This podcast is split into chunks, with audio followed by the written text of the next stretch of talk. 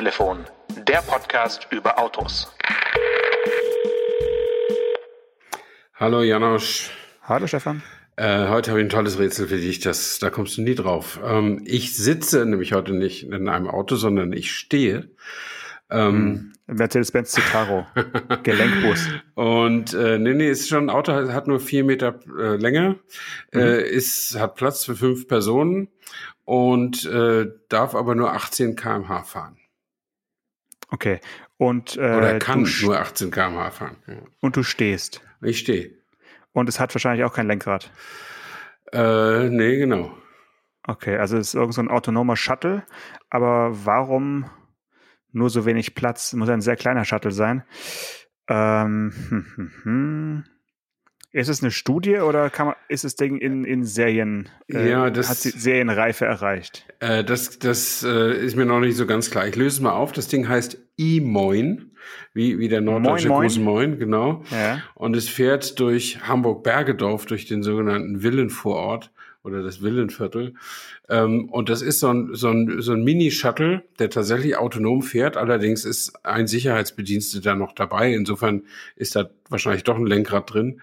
Ähm, und ähm, es fährt aber autonom äh, und kann 50 virtuelle Haltepunkte anfahren, mhm. wo die Leute halt hinwollen. Und der Trick ist, dass es die Verbindung schafft zwischen dem Haus, wo du wohnst, und der Bushaltestelle oder dem ja. U-Bahnhof.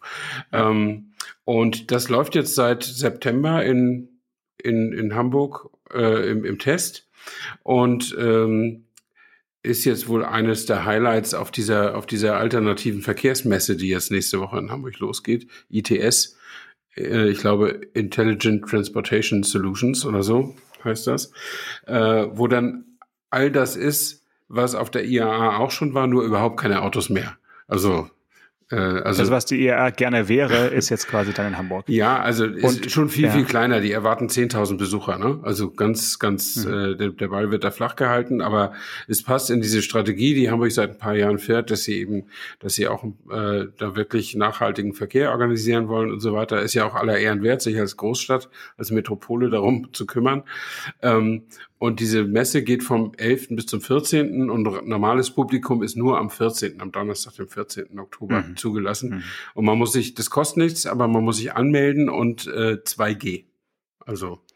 Und äh, gehst du hin oder du? Nee. Äh Okay. Ich habe das nur heute gelesen, weil ich das so toll fand, dass das Ding E-Moin heißt. Also ja, aber das ist ja wirklich nur so der der Markenname für äh, diese Sache da in, vor Ort. Genau. Das Gerät an sich heißt Easy Mile. Genau, so heißt ja. der Hersteller ja. zumindest. Ja, ähm, ja, und es, es, es fährt halt 18 km/h, damit nichts nichts Schlimmes passiert, glaube ich. Aber es ist schon toll. Ich meine, das sind das sind echte Menschen, die sich da reinsetzen oder stellen. Also ja. es hat, glaube ich, auch äh, Sitzplätze, aber es hat Stehhöhe halt. Insofern, glaube ich, kann man da wohl auch im Stehen mitfahren. Ähm, und ähm, da, also da setzen sich echte oder steigen echte Menschen zu und äh, muss man ja schon, also ich würde es machen, wenn ich da wohnen würde, würde ich wenigstens mal ausprobieren. Ähm, und das, äh, ja, wer weiß, wenn irgendwann, es müssen offensichtlich nur noch die die Gesetzgeber sagen, hurra, das finden wir toll, der, der Sicherheitsfahrer muss nicht mehr mit und dann kann man sowas verbreiten. Also te die Technologie ist zumindest für diesen kleinen Geschwindigkeitsbereich schon da, offensichtlich. Ja, also da gibt's auch äh, in Baden-Württemberg so verschiedene äh, Standorte, wo sowas versucht wird. Ich finde es immer ganz putzig, weil es sind ja oft wirklich Strecken durch Innenstädte, die schon so fast verkehrsberuhigt sind ja, ja. Und, mhm. äh, oder Wohngebiete, wo, wo wirklich wo wenig los ist. Es wird immer dann ganz spannend, wenn da mal irgendwas ist, was nicht jeden Tag da ist. Also zum Beispiel so eine spontane äh, Baustelle, wo irgendwie ja, ja, die Straße aufgerissen wird wegen äh, Wasserrohrbruch oder sowas. Mhm dann wird es, glaube ich, lustig, wenn dann der E-Moin nicht mehr weiß, wo, was er jetzt machen soll. Ja, ja, das ähm, stimmt. Also die, aber klar, so un, unter kontrollierten Bedingungen ist sowas auf jeden Fall schon äh, fahrbar, ganz ja. klar. Ja. Und äh, zu den kontrollierten Bedingungen gehört eben auch, dass es tatsächlich ein Einfamilienhaus, also so ein Villenviertel irgendwie ist und dass da überall, also in der in, auf allen Straßen, die dieses Ding da abfährt, äh, ist Tempo 30. Äh, also das ist wirklich die äh, eine echte Laborsituation.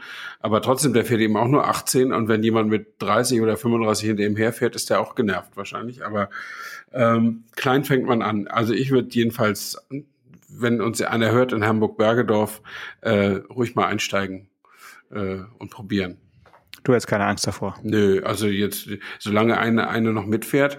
Äh, aber ich würde es wahrscheinlich auch machen, wenn die, wenn das erlaubt wäre und, und, und das einfach so ausprobiert würde. Das würde ich schon machen.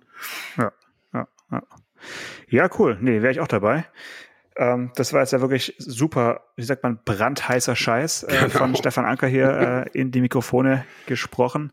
Äh, da würde ich vielleicht mal dann auf der anderen Seite der Skala ein bisschen was erzählen. Ja. Und zwar bin ich seit gestern 9.30 Uhr ähm, offizieller Besitzer eines Oldtimers mit H-Kennzeichen. Wow. Also du bist jetzt auf das Neue ist das H-Kennzeichen. Den Oldtimer besitzt du schon länger, ne?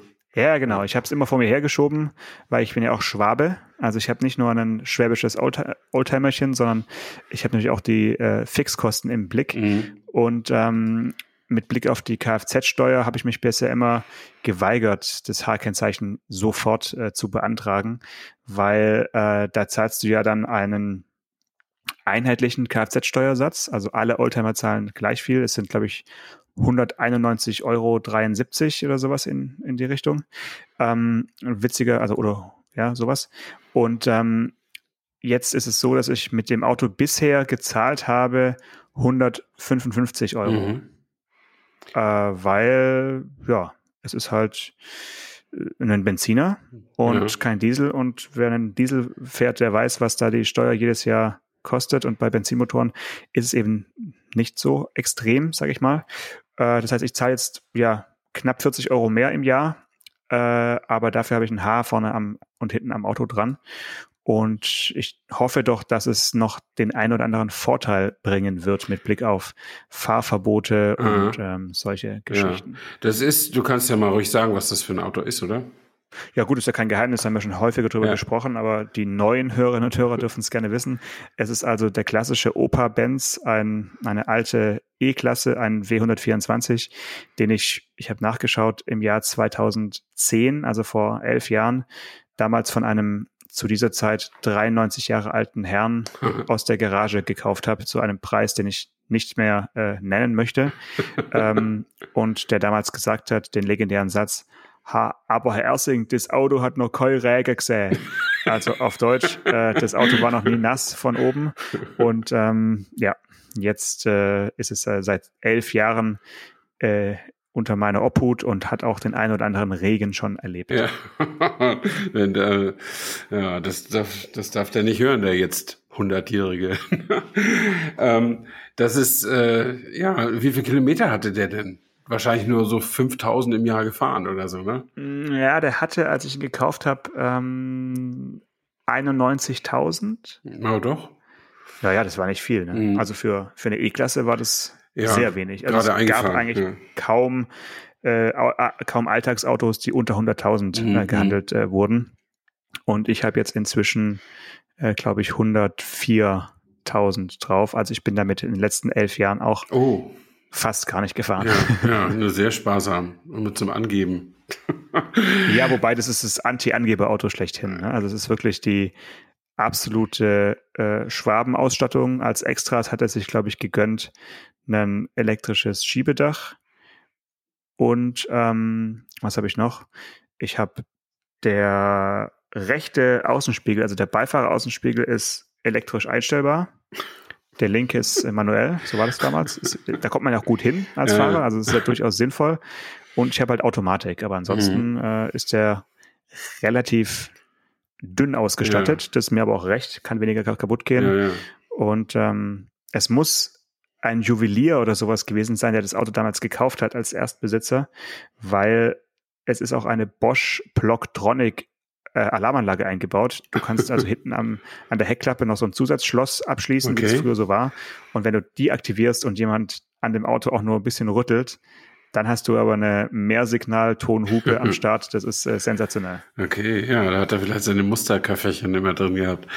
Ähm, und äh, hattest du schon, schon gesagt, wie alt der Wagen jetzt ist? Ähm, der ist Jahrgang 89. Ja.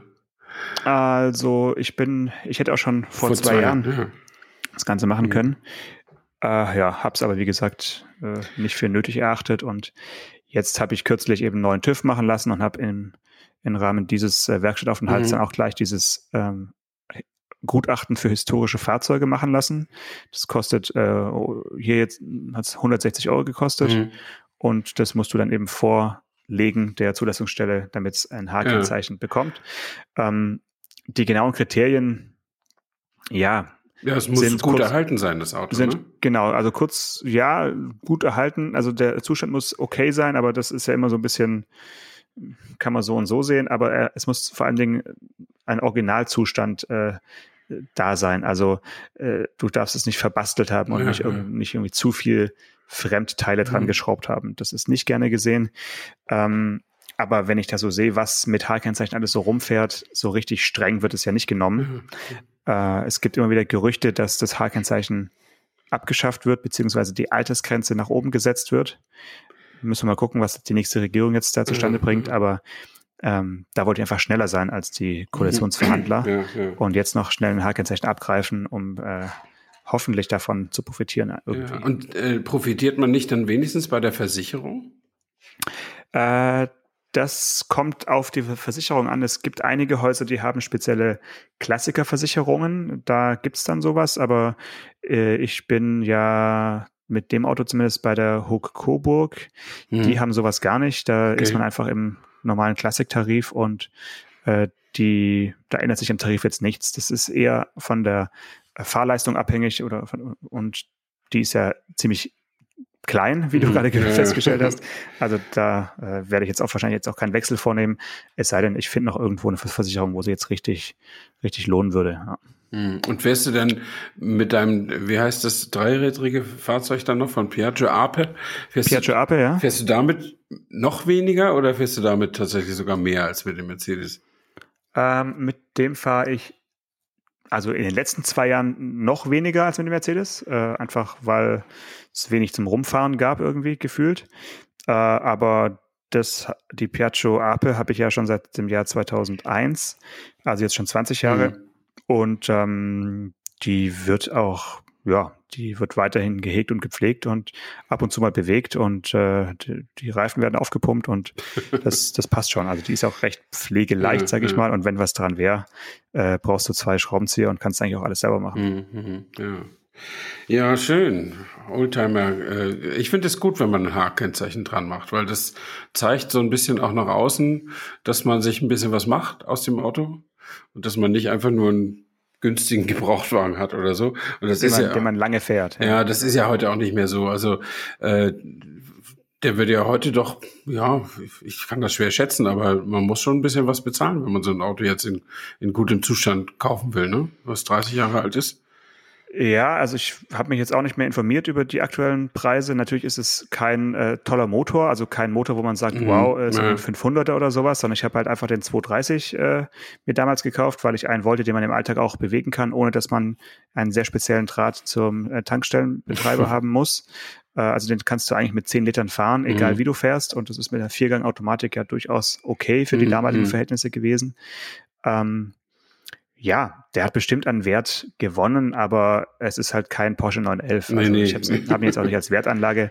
Äh, wenn ich da eines Tages mit einer schwarzen Null rauskomme, bin ich schon mehr als zufrieden. Ja, aber ja. ich habe momentan keine Verkaufspläne oder mhm. so, sondern ich werde eher mal ja an irgendeiner Veranstaltung teilnehmen damit tatsächlich und ähm, es ist schon auch schön, an, an einem Auto dann vorbeizulaufen mit einem H-Kennzeichen. Und mhm. ähm, jetzt ist, ist, der, ist das Alte auch nach außen erkennbar. Ja. Und ich finde es auch immer schön. Ich freue mich auch über jeden 190er, der mit dem H-Kennzeichen rumfährt, weil das sind eben jetzt die Autos aus äh, ja, meiner Kindheit und die sind jetzt halt dann schon Oldtimer. Das ist schon mhm. sensationell. Ja. ja, wir werden alle nicht jünger, lieber Janot. Ähm, was ich an diesem W124 immer so cool fand, äh, für mich stand der immer für Erfolg. Also ich habe immer, wenn so, wenn so eine E-Klasse und, und der erste, den ich wirklich damit so assoziiere, ist eben dieser 124. Äh, 123er ist mir auch noch so im, im, im, im, in der Erinnerung, aber da war ich schon noch sehr, sehr jung. Ähm, und ich habe immer gedacht, wenn so ein 124er vor, vorbeifuhr, egal was das war, vielleicht nicht beim Taxi, aber so 230er, 300er, was immer die da hatten, da dachte ich immer, der hat's geschafft. Also genau, deswegen habe ich gekauft. Ja, genau. der den hat. Ja, 190er war auch okay irgendwie, aber trug ja auch diesen Beinamen Baby Benz damals und das ist dann nicht so also mit, mit es geschafft haben assoziiert. Aber diese, diese E-Klasse fand ich irgendwie immer super. Auch ich mochte auch dieses, es war ja auf dem Höhepunkt des Designs von Herrn Sacco. Ähm, ja, Moment, ich habe aber den ohne Sakko-Bretter, ne? Also ich ja, habe den äh, aber, vor Mopf, das ist mir sehr wichtig. Aber die, die, die Form ist doch, ist doch von ihm, oder nicht? Die Gesamtform. Oder hat er, also ich, hat er zur Modellpflege übernommen?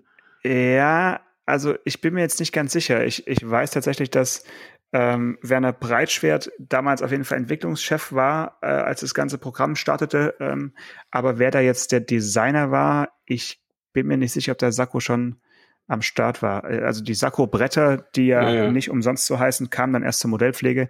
Und es könnte auch gut sein, dass der die dann äh, initiiert hat, um das Auto eben ein bisschen zu verändern und äh, seinem Style anzupassen. Aber ich bin froh, dass ich keine habe, weil darunter, wie wir alle wissen, sift es mal ganz gerne. Ja, ja, das stimmt. Ich gucke gerade, 1958 begann Sackos Laufbahn bei Daimler-Benz. Ähm, allerdings Designchef wurde er ähm, Oh Gott, 1970 übernahm er die Leitung der Abteilung Karosseriekonstruktion und Maßkonzeption. Das ja, hört sich so typisch Daimler, mit sich an. Das, was früher ja. Design war bei Daimler, genau. ähm, ja. Und ab 1975 leitete er die Hauptabteilung Stilistik. Ja, okay, dann hat er es, dann hat er es auch schon davor mhm. gemacht, ja, okay. Dann frage ich mich jetzt, warum die Sakko-Bretter dann so nach ihm benannt wurden, aber gut, okay. Gut, ja, also ein Auto, was, was dir gut stehen würde, wäre natürlich der, die Langversion mit, äh, mit drei Türen auf jeder Seite, ja, die es zwischendurch mal gab. Äh, das hätte ich dir auf jeden Fall gegönnt, das Auto, weil wenn du den zu Hause hast, hast du es richtig geschafft. Hm. ähm, de, ich weiß, dass wir den damals äh, auch mal als Testwagen hatten, also als ich klein war. Und ähm, in so einem Weinrot Metallic. Und das war einfach also eins der, der coolsten Autos für uns Kinder damals, weil du eben überlegen konntest, sitzt du jetzt in der mittleren oder in der hinteren Reihe. Also es war schon sensationelles Auto, muss ich sagen. Ja, ja aber komisch in der Optik fand ich den. Also ein paar Mal habe ich den auch gesehen. Ja, aber wie oft hast du den gesehen? Also ja, der war ja wirklich super selten. Seltenst, ja, natürlich, ja. Äh, ja, äh, kommen wir mal wieder kurz in die Neuzeit. Äh, ja, gerne. Denn äh, ich finde, wir tragen, wir sollten noch nachtragen unsere, unsere Dienstfahrten von der letzten Woche. Ich hatte ja so Ja, ich, ich muss dir was äh, ja. beichten. Und zwar saß ich am Abendessen und habe dann nebenher äh, über die Kicker-App, also obwohl ich jetzt äh, ja, nicht der Handball-Fan ja. bin oder, oder äh, Enthusiast, habe ich dann immer geschaut, wie es bei dir steht. Sehr gut. Und habe äh, gesehen, es ist unentschieden ausgegangen, ja. aber der Spieler, weswegen du dort warst, hat auch äh, regelmäßig getroffen, Vier irgendwie, zumindest da, wo ja. ich geschaut habe. Ja. Und ähm, hat es jetzt was gebracht, das Remis, oder sind sie jetzt raus? Nee, nee, der, die Champions League im Handball ist so organisiert, dass es 16 Mannschaften sind. Die, ah, okay, die, die, spielen das ganze Jahr, oder? Nee, die spielen in, in Achtergruppen gegeneinander. Ja. Äh, und zwar wie so, wie so kleine Ligen halt. Also jeder hat ah, erstmal okay. 14 Gruppenspiele, Hin- und Rückspiel. Und dann, äh, dann bleiben halt die, die sechs jeweils Besten übrig und so dann Playoffs oder so. irgendwie Viertel, Viertelfinals und, und, und, okay. und sowas. Also das ist schon, die Handballer haben schon echt viel, viel Arbeit. Das muss man sagen. Nee, und Flensburg hatte die ersten zwei Gruppenspiele verloren und das jetzt, das war das dritte, dann haben sie einen Unentschieden gespielt und sie sind halt immer noch ersatzgeschwächt. Also im Spielberichtsbogen stehen acht Flensburger Feldspieler und 14 aus Paris, ähm, die eingesetzt wurden. Ähm, und das ist dann schon schon anders. Da ist ganz schwer dann zu bestehen. Und das Spiel war super spannend auf absolut hohem, hohem Niveau. Und der Flensburger Torwart hat eine Weltklasse-Leistung vollbracht, 14 Paraden, was weit überdurchschnittlich ist. Sonst hätten sie wahrscheinlich doch verloren. Aber nee, war schon toll und hat, hat Spaß gemacht. Aber eigentlich wollte ich ja über meine Herzlich willkommen beim Handballtelefon. Genau. Eig eigentlich wollte ich ja, ich wollte ja eigentlich diesmal wirklich über Autos sprechen. Ähm, und zwar habe ich da so ein kleines äh, Experiment gemacht, um meine Spritkosten besser im Griff zu haben. Ja, Tempomat und, 110. Genau. Und äh, das macht einen signifikanten Unterschied von einem Liter auf 100 Kilometer. Also bin wow, jetzt bei 5,4 okay. Liter braucht das Auto dann, der Berlingo, ähm, statt 6,5 oder so mit 130. Ähm, aber das Fahren ist natürlich anstrengender. Also überholen kannst du sinnvollerweise nur noch LKW ähm, und du musst permanent in den Rückspiegel gucken, ob du nicht jemanden verärgerst. Ähm, und das ist dann schon ne, wenn du ein bisschen Anlauf oder wenn du irgendwie so 100 Meter von einem LKW ausscherst, dann brauchst du ja bei 110 gegen 90, brauchst du ja trotzdem irgendwie, weiß nicht, 300 Meter zum Überholen oder noch mehr. Und bis dahin ist dann schon so ein X5 äh, hinten dran, ne? Also das, das kann dann schon mal sein. Äh, und insofern ist das schon ein bisschen stressiger und ab und zu habe ich dann auch mal ein bisschen Gas gegeben, um aus so einer Situation noch mal rauszukommen. Aber im Grunde bin ich halt 110 Tempomat gefahren und habe dann doch, also die Aerodynamik, die schlägt dann schon ganz schön zu. Ne? Ja, also ich habe auch äh, eine spannende Erfahrung mit dem, äh, mit dem Mustang gemacht. Und zwar, also die eine Geschichte ist, mich nervt das Auto komplett weil das nervt dich.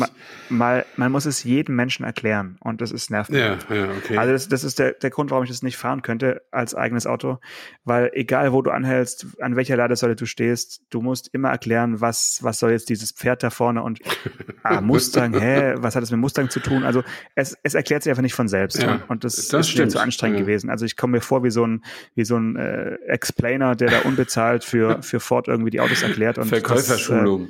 Das, äh, da, da sollte wirklich jeder, der ein Auto kauft, sollte so, so, eine Provision bekommen für jedes Erklärungsgespräch, weil du musst es täglich mehrmals Menschen erklären. Also es war wirklich nicht nur zwei, dreimal, sondern ich habe es bestimmt 20 Mal erklärt. Mhm. Ja, mhm. warum dieses Pferdchen? Ist es ein Ferrari? Nein, es ist kein Ferrari.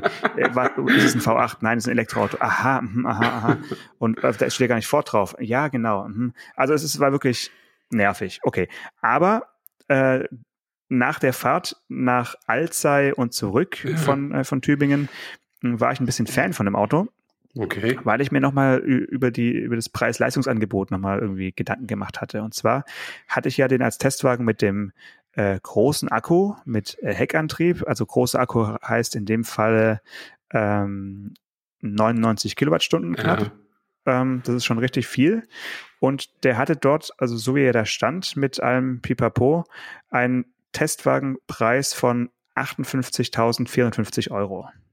Ja? 58.000. Mhm. Ja, okay. So, und das, das ist also so ein Wert, den kann man irgendwie nicht mehr so richtig einordnen in der, in der heutigen Zeit, weil man weiß es nicht, mhm. ist es eigentlich viel oder wenig für ein Elektroauto mit diesem Riesenakku oder nicht. Äh, dann war ich mit dem Auto auf einem Hyundai-Termin und äh, bin dort unter anderem den Santa Fe äh, Plug-in-Hybrid gefahren, den neuen. Mhm. Also der hat äh, einen Gesamtpreis von 61.540 ja. Euro, also lag über dem mhm. Mustang. Ist ja auch, sage ich mal, ein größeres Auto und kann man jetzt nicht so direkt vergleichen. Aber dann bin ich noch eine kleine Runde, weil ich den schon länger nicht mehr gefahren bin und seit der Modellpflege noch gar nicht gefahren war, eine Runde mit dem Kona Electric gefahren. Mhm. Der Kona Electric ist ja eins der ja schon beliebtesten Elektroautos, weil der geht relativ günstig los. Ich glaube bei 35.000 und ein paar zerquetschte. Ja, ja. Ähm, da denkt man, ja gut, das ist ja günstig und äh, okay, interessant. Jetzt bin ich da bei einem gefahren, der hatte einen, äh, den größeren Akku und ein das sogenannte Prime-Paket. Dann hatte er also einen Akku von 64 Kilowattstunden, also noch lange nicht so viel wie der Mustang, aber eben doch die größere. Mhm. Und hatte dann einen Testwagenpreis von, halte ich fest, 50.150 Euro. Und ab, ab dem Moment habe ich den Mustang so ein bisschen geliebt, weil der Unterschied der beiden Autos vom Fahrgefühl, vor allen Dingen von der Geräuschentwicklung, der ist für mich äh, größer als diese knapp 8000 Euro, die zwischen den beiden Autos liegen. Mhm, mhm, also da bietet der, der Mustang eine ganz, ganz andere Klasse. Äh, auf der Autobahn total ruhig, auch Windgeräusche kaum. Äh, Assistenzsysteme haben wirklich nahezu perfekt funktioniert auf den Autobahnfahrten, haben sich auch von irgendwelchen Baustellen jetzt nicht extrem irritieren lassen. Das war wirklich ein sehr, sehr angenehmes Reiseauto. Ich bin meistens Tempomat 110, 120 gefahren. Ich meine, schneller fährt man als Elektroautofahrer ja nicht, weil man trotz schneller Ladesäulen nicht Lust hat, andauernd irgendwo auf hässlichen, regnerischen äh, Rastplätzen rumzustehen. Ähm, und da muss ich sagen, wenn man das Auto nicht ständig erklären müsste, wäre es auf jeden Fall ein spannendes Auto für, für mhm. Langstrecken. Ja. Ja, und apropos Langstrecke, wie, wie weit ist es denn von Tübingen nach Alzey und zurück? Musstest du nachladen? Keine Ahnung. Äh, es, es war, es war äh, zu weit, um hin und her mit einer mhm. Ladung zu fahren. Ähm, ich war dann auch ein bisschen ladefaul, weil ich hier nur eine Schnellladesäule habe in Tübingen und da habe ich dann nur so auf 60 Prozent vollgeladen gehabt, bin dann losgefahren, habe dann einen kleinen Zwischenstopp in äh, Hockenheim gemacht, habe da dann auf 80 Prozent wieder geladen.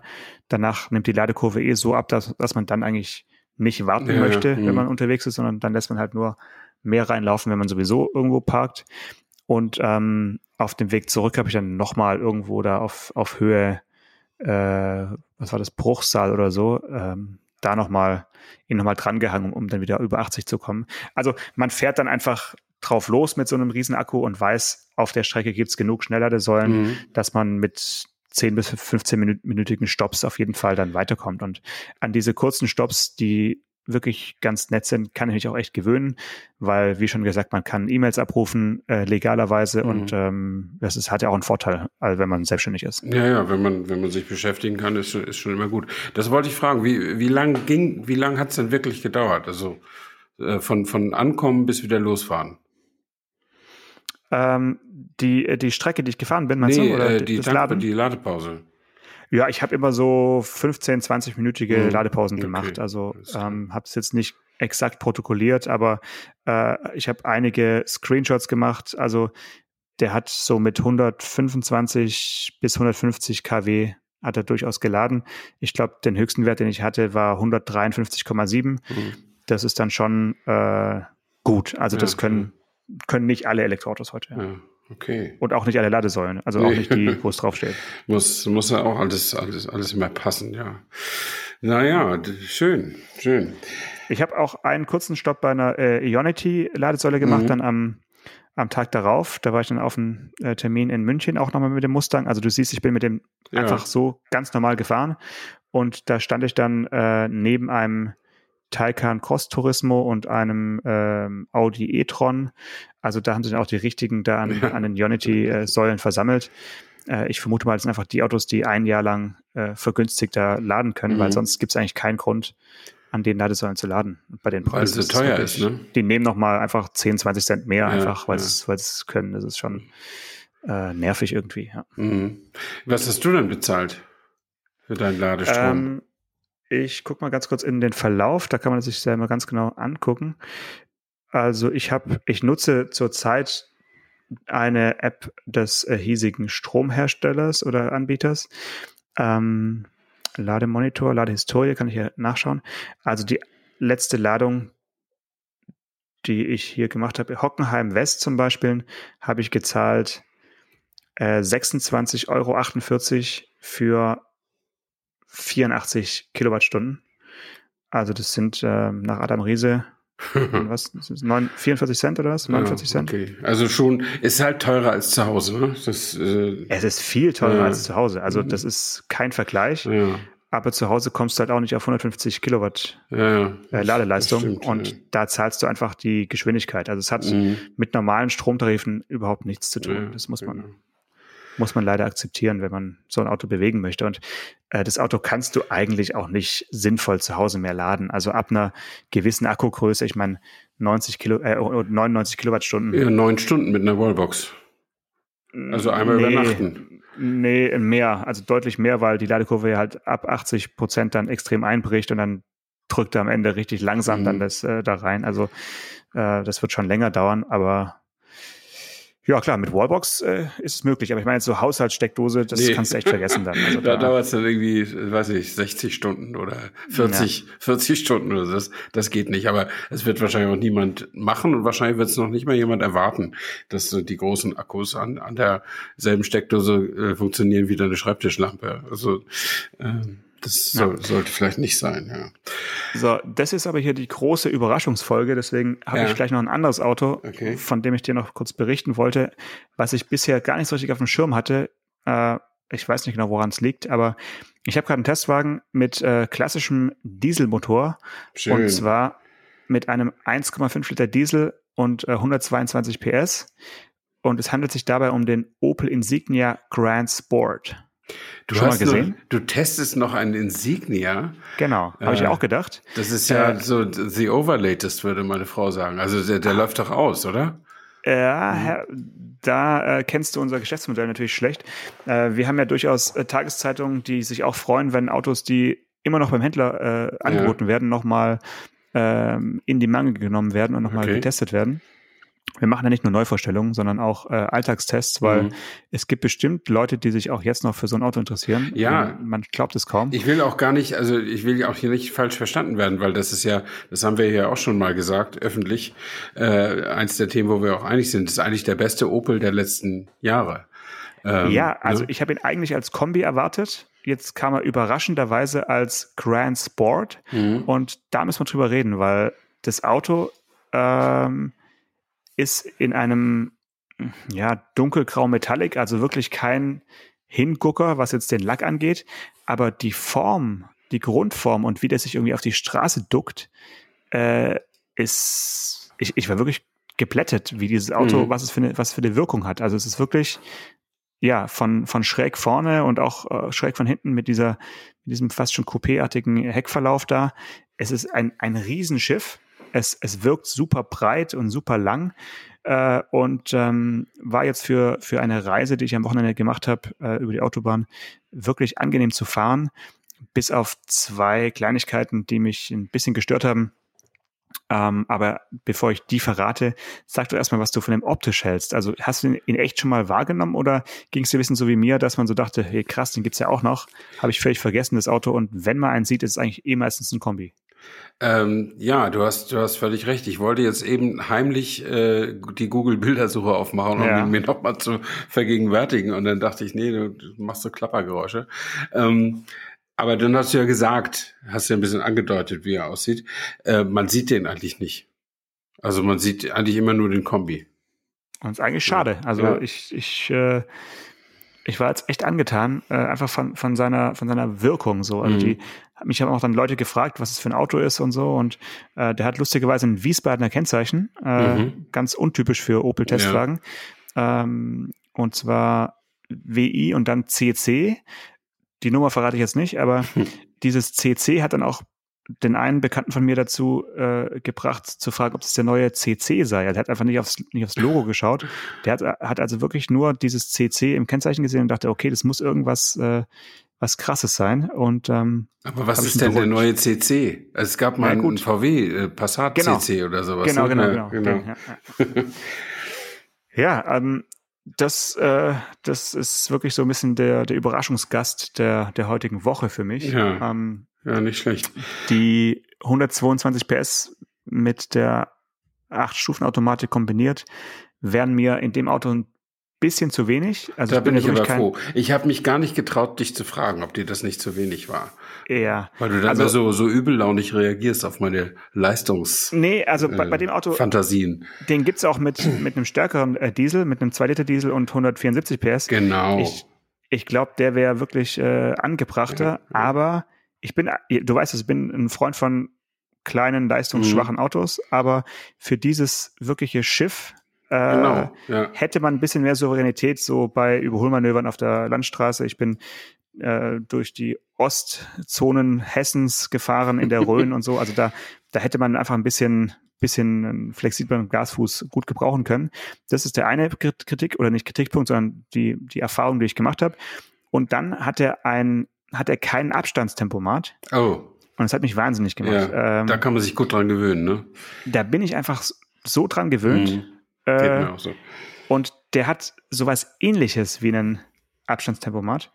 Das heißt, ähm, warte mal, das heißt hier Abstandsanzeige des Abstands zum vorausfahrenden Fahrzeug im Fahrerinfodisplay. Also der, der zeigt dir quasi an ja. in Sekunden, wie viele Sekunden du hinter deinem Vordermann fährst, aber er kann es nicht ans, ans Tempomat mhm. äh, koppeln. Und das fand ich irgendwie komisch in so einem ja. großen äh, ja. so einem großen Flaggschiff. Sollte man meinen, dass die Technologie auch für den Insignia schon zur Verfügung stehen sollte. Daran ähm, sieht man vielleicht das, was du vorhin gesagt hast, dass das Auto halt nicht mehr brandneu ja. ist und dass sich das einfach nicht mehr lohnt, mhm. da jetzt die neuen Abstandsradare und so weiter einzubauen. Ja, möglich. Ähm, und er dann nur mit Frontkamera machen sie es halt nicht. Mhm. Also es mhm. gibt ja andere Hersteller, die, die sowas machen, aber ich schätze mal, das ist der, der Hauptpunkt. Er ja. hat so einen City-Notbremsassistenten mhm. dann über die Kamera, das ist alles dabei, aber eben kein Abstandstempomat und das hat mir jetzt auf der Autobahnfahrt einfach gefehlt. Also gerade mit Automatik in Kombination ist es ja wirklich eine Wohltat. Ähm, ja, aber trotzdem äh, ein rundum erfreuliches Opel-Erlebnis mhm. und das Auto werden sie noch vermissen. So viel ja, kann ich schon mal sagen. Das glaube ich auch. Ähm, ich habe mal einen Skoda Superb gefahren als Testauto. Mit Super B, ja. Ja, genau. Und, äh, mit dem 100 PS TDI. Da war der gleiche Motor drin wie in meinem damaligen Golf-Variant. Äh, mhm. 1,9 Liter, 100 PS. Und äh, ich habe da die in dem Testbericht die wunderbare Formulierung gefunden: Der Wagen fahre sich wie ein Grauwal. Ähm, weil der schwamm einfach nur so träge auf der Autobahn herum. Und mhm. wenn er dann erstmal so, wenn er so eine, irgend so eine gewisse Drehzahl hatte, dann fühlte er sich irgendwie auch ganz gut an. Aber wehe, er sollte davon abweichen. Äh, der war einfach zu schwer für diesen armen kleinen Motor. Und ich finde, das, das passt nicht. Und ich finde, ähm, ich bin auch gar nicht so unbedingt so ein Leistungsfetischist. Ich finde zum Beispiel auch irgendwie so was wie ein Polo mit 250 PS oder so, finde ich ist auch ein bisschen grenzwertig. Aber so ein, so ein großes Auto mit ganz kleiner Leistung und wenig Drehmoment, das finde ich irgendwie einfach schade. Zu kurz gesprungen, sage ich dann immer. Äh, aber ich, ich weiß, dass es einen Markt dafür gibt, weil es ganz viele Leute gibt, denen das egal ist. Ja, also man hat auch immer das Gefühl, es ist auch dann nicht mehr so sparsam, weil du ihn immer so quälen musst. Also wenn man das tut, ja, ja, ja. also mhm. auf manchen Strecken muss man es halt mhm. äh, tun. Ja. Äh, so im, im Dahingleiten ist es, war es alles wunderbar. Aber es gab halt so Momente, wo ich dachte, hm, also jetzt ein bisschen mehr, vielleicht auch in Kombination, wie gesagt, mit der Automatik, dass es dann einfach sich ein bisschen verliert, so die, die Leistung, weil du halt nicht manuell in den Gang schaltest, in den du jetzt eigentlich schalten würdest. Das kann mhm. auch schon sein. Ja. Schön. Ja. Ähm, ich möchte noch was, jemanden grüßen. Genau. Ich möchte noch meine, ja, grüß noch jemand, bitte. Ich möchte Oliver Schmidt grüßen. Äh, wir haben letzte Woche über ihn gesprochen und ähm, es ist der VW-Mitarbeiter, der einzige, der bisher eine Strafe bekommen hat und im Gefängnis gesessen hat wegen des Dieselskandals. Und ich erzähle die ganze Geschichte jetzt nicht, das haben wir ja letzte Woche ausführlich gemacht. Aber er hat sich über über LinkedIn gemeldet äh, und sich bedankt, äh, auf welche Weise wir über ihn und seine Geschichte gesprochen haben. Und das fand ich nett. Und jetzt haben wir ein paar Zeilen hin und her geschrieben. Und äh, ja, das wollte ich nur gesagt haben. Das fand ich gut. Ich finde es immer toll, wenn man äh, Feedback bekommt, äh, nicht, nicht nur von solchen A-Promis, äh, sondern äh, wirklich von jedermann. Also vielen Dank an alle, die uns äh, jede Woche schreiben und äh, ich bin gespannt, wer sich als erster traut, eine Sprachnachricht zu schicken, weil wer weiß, vielleicht bauen wir den mal ein. Ähm, in diesem Sinne wünsche ich eine schöne Woche. Dir auch. Bis dann. Bis dann. Ciao, ciao. Autotelefon, der Podcast über Autos mit Stefan Anker und Paul Janosch Ersing.